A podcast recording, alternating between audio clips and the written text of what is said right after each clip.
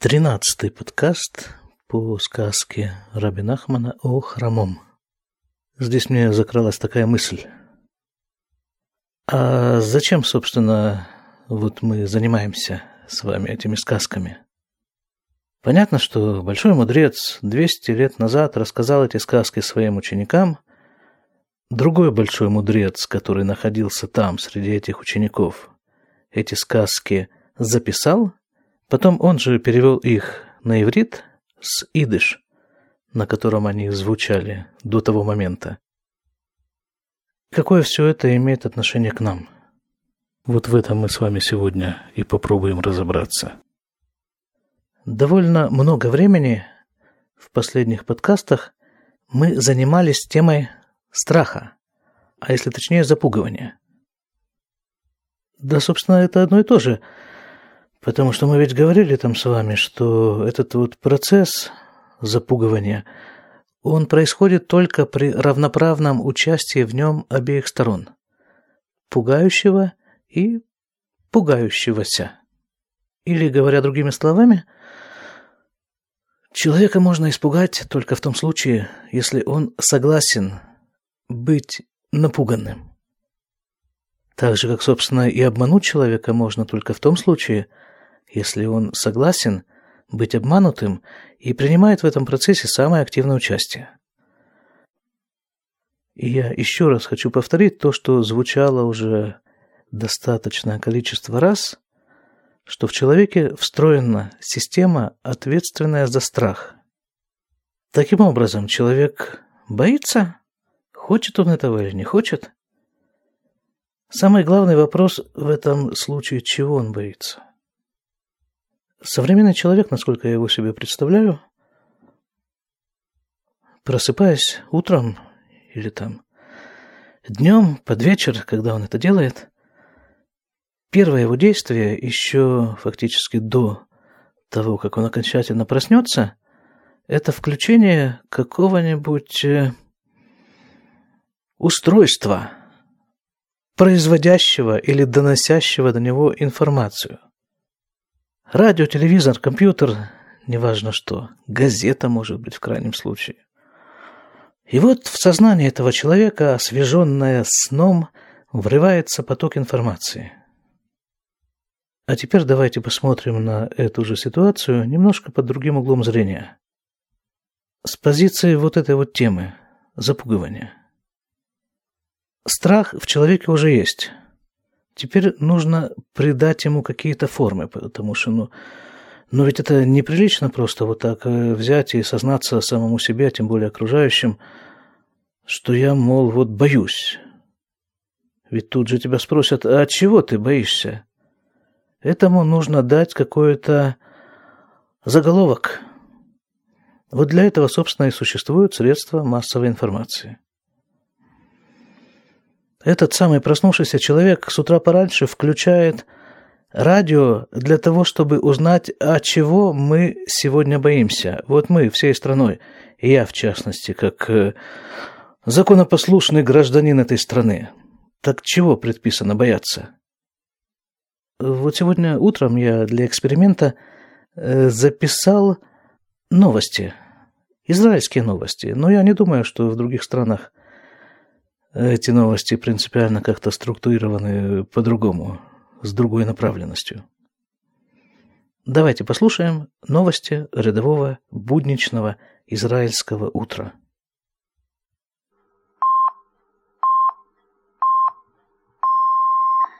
כל ישראל מירושלים, שלום רב לכם, השעה תשע, הנה החדשות מפי ריבי גדות. 9 часов, новости от радиостанции כל ישראל, голос Израиля. בשכונת פסגת זאב בירושלים דקרו שניים או שלושה צעירים ערבים, חייל כבן עשרים, ברגלו ופצעו אותו פצעים קלים. צוות של מגן דוד אדום פינה אותו לבית החולים הדסה הר הצופים. В Иерусалиме, в районе Песгадзеев, два или три арабских подростка напали на 20-летнего солдата и ранили его ножом в ногу. Он был отправлен в больницу. ליד קלנדיה שמצפון לירושלים נורו הלילה יריות אל עמדה של משמר הגבול, איש לא נפגע, אך זוהו פגיעות בעמדה. В Каландии, это место к северу от Иерусалима, было обстреляно строение, в котором находились израильские солдаты. Солдаты не пострадали, но на этом строении есть э, следы обстрела. יושב ראש הבית היהודי השר נפתלי בנט אומר כי ידרוש לדון מחדש בשחרור הקבוצה הרביעית של האסירים הפלסטינים. Один из членов Кнессета сказал, что он выдвинет предложение обсудить дополнительно освобождение палестинцев из тюрьмы, четвертой группы этих палестинцев. פרשת השר סילבן שלום, בישיבה שהייתה אמש במשרדי יחידת להב 433, הוחלט להמשיך לפי שעה בחקירה. Решено продлить следствие по делу Сильван Шалом. Это один из политических деятелей Израиля. בפתח תקווה התפוצץ הלילה מטען חבלה בחניון ביתו של אדם המוכר למשטרה. איש לא נפגע אך נגרם נזק כבד למכוניתו של העבריין. ניזוקו גם שתי מכוניות סמוכות. В Петахтикве на стоянке одного из домов прозвучал взрыв, была повреждена машина одного из людей, который известен полиции как преступник, и вместе с тем были повреждены еще две машины. במשטרה אומרים כי בעל המכונית הוא נהגו של ראש ארגון פשע מוכר במרכז הארץ, ארגון שעל פי החשד היה מעורב באחד החיסולים האחרונים באזור פתח תקווה. Владелец этого автомобиля известен полиции как член преступной группировки, которая ответственна за несколько убийств, произошедших в последнее время в Петактикве. כתבתנו יפה גליק מציינת כי בחודש האחרון היו שלושה פיצוצים דומים בעיר. באחד מהם נהרגו שני בני אדם. Наша корреспондент Яфа Гликман сообщает, что в Петактикве за последний месяц было устроено еще три подобных взрыва, в одном из них погибли два человека. עוד בענייני פלילים, תושב קריית ים בן 30 נעצר אמש בחשד שהחביא רימון רסס וסמים בבניין מגורים ברחוב פנחס ספיר. כתבנו דורון שפר מוסר כי הבוקר תבקש המשטרה להאריך את מעצרו. Еще из уголовной хроники один из жителей Кирьят-Ям задержан по подозрению в том, что он спрятал наркотики и гранату в одном из жилых домов. ולסיום, מדענים גילו בפעם הראשונה אסטרואיד מאותר בטבעות דומות לאלו של שבתאי ושל כוכבי לכת ענקיים. Ученые открыли новый астероид. עורכי החדשות רון נסיאל ודני זקן, התחזית מיד. В конце имена редакторов этого выпуска новостей и погода. Ну вот, это новости. Значит, подрезали солдата, там взорвалась бомба, несколько десятков убийц, террористов собираются выпустить на свободу, и один из израильских политиков находится под следствием. И это вот все, что произошло в стране. Точнее, это самое главное событие, по мнению тех людей, которые эти новости редактируют. Почему? Почему именно вот эта информация должна быть предоставлена людям? Да потому что в человеке нужно поддерживать определенный уровень страха. Но это как бы сплачивает людей и превращает э, их в некую единую массу, которой достаточно удобно управлять. Да, правда, там открыли еще астероид, но это уже как бы вне Земли, это, видимо, чтобы просто разбавить немножко э, вот эти вот предыдущие новости. Так вот именно для этого нам и нужны вот эти вот сказки. И любая другая подобная информация, которая говорит тебе, показывает, что на самом-то деле происходит, что происходило тогда, 200 лет назад, во времена Раби Нахмана, и что происходит сейчас. И меняются только детали, вот эти вот черти, о которых тогда рассказал Рабин Ахман, мы говорили, что один из приемов их немногочисленного арсенала влияния на человека – это запугать. А если человек не боится, что делать тогда? Вот на этом месте мы с вами остановились. Когда царь чертей пытался запугать мудреца, мудрец не испугался – И дальше.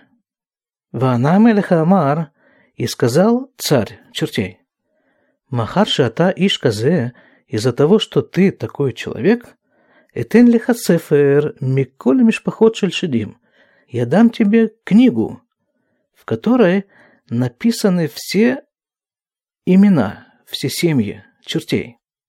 Киш бали шимот нам юдим рах мимишпахахат, потому что есть такие люди, которые знают только одну семью чертей. Вафилю ота мишпаха и нам юдим бишлемут, и даже эту вот одну семью они не знают полностью. Здесь речь идет о колдовстве. Это встречалось у нас в этой сказке немножко раньше, когда колдун, зная имя черта, может его поймать и им управлять. Таким образом, этот самый чертовский царь предлагает мудрецу вот такую вот сделку. Он дает ему книгу, в которой есть все имена всех чертей. То есть он дает ему полную власть над этими чертями. Ну, конечно, не полную, потому что полная власть может быть только у царя, но во всяком случае он предоставляет все это чертовское войско в услужении мудрецу. Как бы мы все для тебя сделаем. Если не получилось испугать, переходит к следующему этапу – подкупить. И по определению, поскольку это второй этап. Он более сложный, чем первый. «Они лиха сефер шикатув бо коля мишпахот». «Я тебе дам книгу», — говорит этот чертовский царь, в которой написаны все семьи. «Ки эцель амелех ктувим кулям», потому что у царя записаны все. Полная перепись населения. «Вафилю мишанулят нихтав эцель амелех», и даже тот, кто вот только что родился, его тоже записывают у царя. Вишалях это Ихад, и он отправил одного. Шая Имо, Ахара Сефер. Вот того самого одного, который был с ним в этом кругу у мудреца, он его отправил за книгой. Дальше в скобках. היינו שהמלך של שדים שלח את האחד שהיה עמו בתוך העיגול אחר הספר. То есть, пояснение. Вот этот вот самый царь чертей отправил одного из чертей, который был вместе с ним в кругу, за книгой. נמצא שטוב עשה שהניח אותו עם עוד אחד להיכנס, כי אם לאו, את מי היה шолях. И получается, что это хорошо, что мудрец дал им обоим войти в этот круг, не только одному царю, потому что если бы не было второго, то кого бы он послал за книгой? Вот в этих вот пояснениях, какими бы примитивными они ни казались, заключено что-то очень глубокое. Я, честно говоря, не знаю, как это объяснить. Чувствовать я это чувствую, но вот э, слов для объяснения у меня нет. Но что-то в этом есть. Потому что мудрецы, они Просто так ничего не говорят, а тем более не пишут. Выявили о Сефер, Ватах это Сефер. И он принес ему книгу, и открыл книгу. Вера Катув бу элеф алафим, вырибери вавод, мишпахот шелаем. И он увидел, что там написаны тысячи тысяч и десятки десятков тысяч семей их – והבטיח המלך שלא יזיקו לעולם את כל «Эт коль мишпахто шелето закенаналь». И пообещал царь, что никогда не повредят они ни самому мудрецу, ни членам его семьи. «Вытива ляви коля патретин шельколь бней мишпахто». И он приказал принести все портреты всех членов семьи. Афилюмие нулят лахем, и даже если родится у них кто-то, эзеелет, какой-то ребенок, Явиу Техев, а портрет Шило, чтобы сразу же принесли его портрет. Где Шило е низук шум эхад мимиш пахата закен, чтобы не был поврежден никто из членов семьи этого старца. Понятно, да? Вот этот царь чертей требует Не требует, хотя по тексту требует, чтобы ему принесли все фотографии всех членов семьи этого старца, чтобы, не дай бог, не повредить никому из них. Вообще какая-то есть еще вот идея в том, что и вот эти вот черти, и эти их предыдущие прототипы разбойники, они какие-то удивительно аккуратные, такие вот скрупулезно записывающие. Разбойники регистрировали каждое ограбление. У кого, что и сколько взято, награблено. А у чертей тоже бухгалтерия развита очень, очень дотошно. Да, кстати, здесь не написано совершенно, что мудрец принес эти вот самые портреты. Чуть-чуть забежав вперед, скажу, что не написано, что он пользовался этой книгой. Точнее, даже так, написано, что он ей не пользовался. Хотя ведь можно было этих чертей как бы поставить на службу самым святым целям. Можно было их каким-то образом запрячь, построить, я знаю, синагогу, ешиву, открыть сеть благотворительных организаций по сбору средств на самые святые благородные цели. Нет, он этого не сделал. Написано про основателя хасидизма Бальшем Това что куда бы он ни шел, его незримо постоянно сопровождало два лагеря. Один лагерь был лагерь ангелов, другой – лагерь чертей. И они с радостью были готовы выполнить любое его поручение. И он ни разу не воспользовался ни ангелами, ни чертями. Почему? Он говорил, что ангелами я не пользуюсь, потому что они святые – а чертями я не пользуюсь, потому что они шакраним, как это, вруны. Вруны не в том смысле, что им что-нибудь скажешь, они сделают не так, или сделают не так, а скажут, что так, и наврут так или иначе. Нет, шакраним в том смысле, что они по природе своей ложь. Это ложь в чистом виде, поэтому пользоваться ей нельзя ни под каким предлогом и ни в каких целях. Вот так и с мудрецом. Он не пользовался этой книгой. Ну, тогда тут же возникает вопрос, а зачем вообще он ее взял? А взяв, почему он ее не уничтожил? Что так сложно книжку сжечь? Понимаете, есть в мире такие вещи, которые существуют специально для того, чтобы ими не пользоваться. Это их единственная функция. Вот вернемся к греху первого человека, Адама. Когда Всевышний поместил его в сад, то ему было сказано, что с каждого дерева этого сада ты можешь кушать, а с дерева познания добра и зла нельзя тебе кушать. А что Всевышнему было сложно не создавать это дерево добра и зла? Зачем все эти игрушки – я почтальон Печкин, я принес вам письмо от вашего мальчика или что-то там наоборот, только я вручить его не могу, потому что у вас документов нет.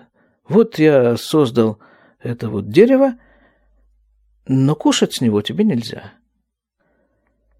А так устроен этот мир. Есть еще множество примеров.